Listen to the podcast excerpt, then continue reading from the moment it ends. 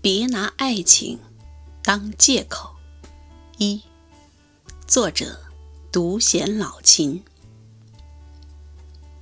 妹妹的同学有一次问我，成都有个很出名的地方叫八十八，你知道吗？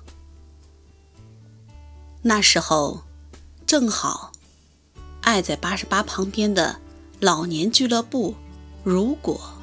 混时间，对那个上厕所都要排队的嘈杂地方十分的不屑。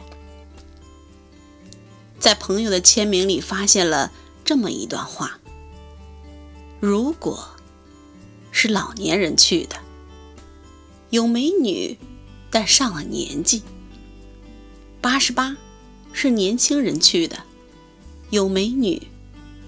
但你上了年纪，缤纷是一群人去的，不适合独孤求剑。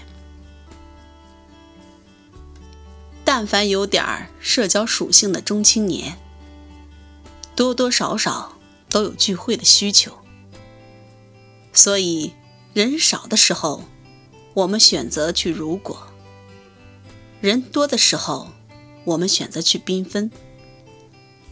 瑶瑶说：“我喜欢八十八。”我问：“为什么？”